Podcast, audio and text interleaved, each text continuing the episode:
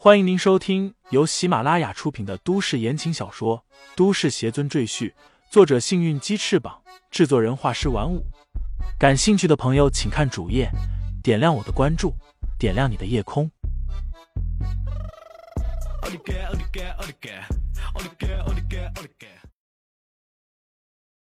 第二百四十六章焚天之火下。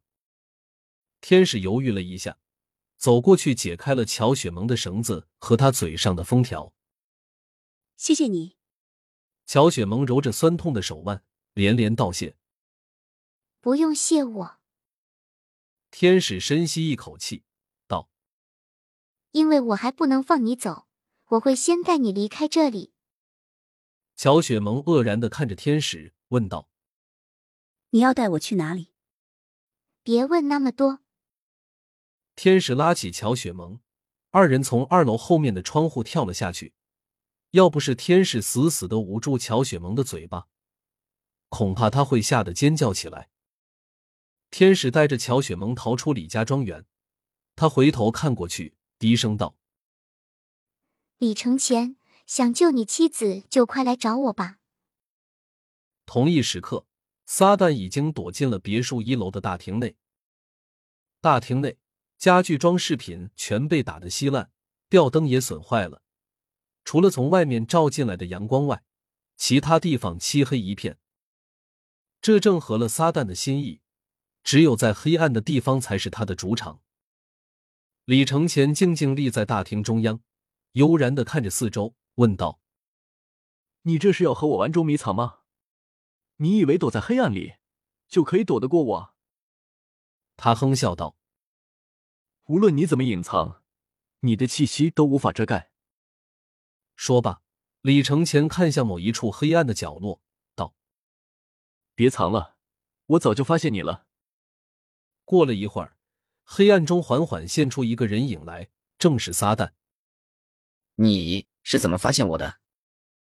撒旦终于开口说话了，他的声音低沉沙哑，仿佛动过喉部手术一般。光线这么暗，你的眼睛可不能发现我。”撒旦沉声说道。李承前淡淡一笑，不屑说道：“谁告诉你我是用眼睛看见你的？我靠的是感觉。你的气息这么浓重，我想不发现你都难啊。”气息。撒旦显然不能理解李承前的话，不过他很快就镇定下来，冷声道：“我的名字叫撒旦。”希望你死了之后，阎王爷问你的时候，你能知道是谁杀了你。李承前撇撇嘴道：“阎王爷见了我都害怕，他不敢收我的。”狂妄的家伙！撒旦的身体突然化为黑雾，将李承前团团围住。这黑雾越来越浓，范围也越来越大。没一会儿，偌大的客厅里已经充满了黑雾，连光线都照射不进来。人在里面几乎是伸手不见五指。李承前，我承认你很厉害，可是你现在已经被我包围了，我看你怎么办？撒旦的声音在黑雾内响起。李承前依然站在原地，一脸淡定的说道：“你是说我在你的体内吗？你真的很蠢。”他抬起一只手来，口里默念咒语。便见一丛火苗从他的掌心亮起，以灵气点燃的火苗，是幽绿色的火苗，可以焚尽万物的火苗。撒旦似乎有些一些不好的预感，他紧张的问道：“这是什么火？你为什么可以在我的黑雾里点燃火苗？这里的氧气很低。”忽然，撒旦意识到什么，失声道：“你为什么还没有昏迷？”你应该缺氧的，李承前道：“不用氧气，我也能活下来。”他心念一动，掌心的火苗越来越大，越来越高。撒旦感觉到身体内被火焰灼烧，十分的痛苦，他大叫道：“我要杀了你！”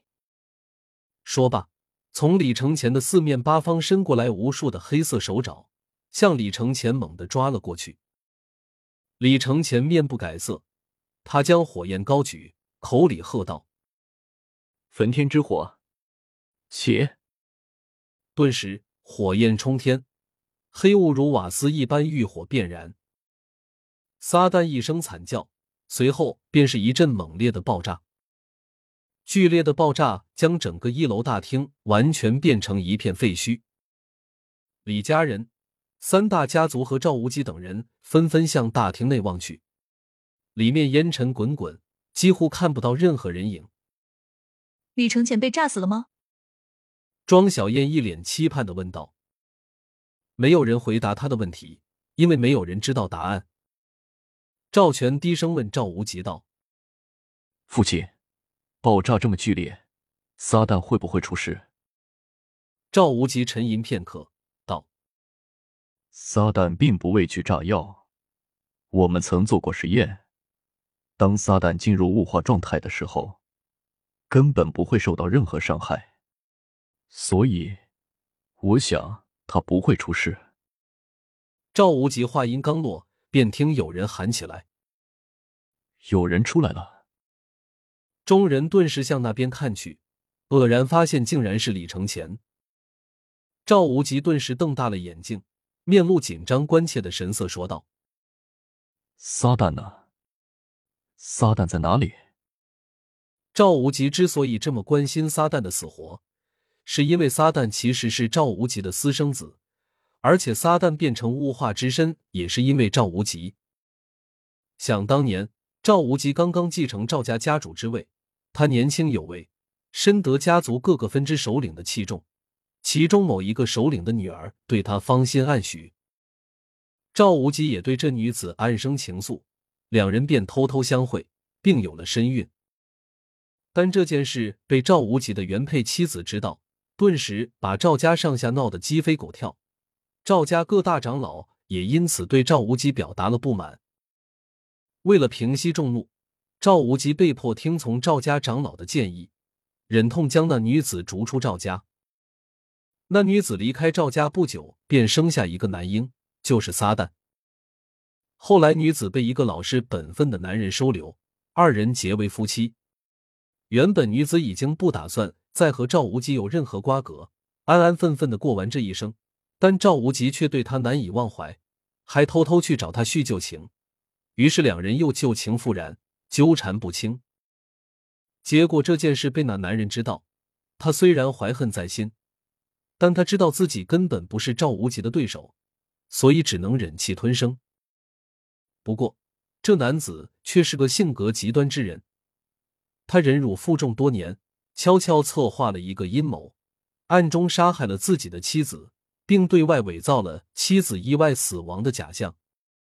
赵无极悲痛万分，却没有对男子产生任何怀疑，还特意给他一大笔钱，用来养育赵无极的孩子，就是撒旦。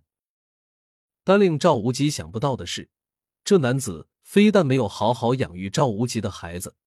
还对年纪幼小的撒旦散播对赵无极仇恨的种子，让撒旦误认为妈妈死在赵无极的手上，是赵无极一手破坏他的家庭。于是时间一久，撒旦内心深处对赵无极的仇恨积累到一定程度，甚至恨不得吃赵无极的肉，喝赵无极的血。待到撒旦二十岁的时候，男子看时机成熟，便鼓动撒旦去拜师学习物化之身的功法。专门用来刺杀赵无极。撒旦被仇恨冲昏了头脑，不顾一切的修炼，哪怕是废掉自己的身体，永远不能恢复原状，他也在所不惜。听众朋友们，本集已播讲完毕，欢迎订阅专辑，投喂月票支持我。你的微醺夜晚，有我的夏季陪伴。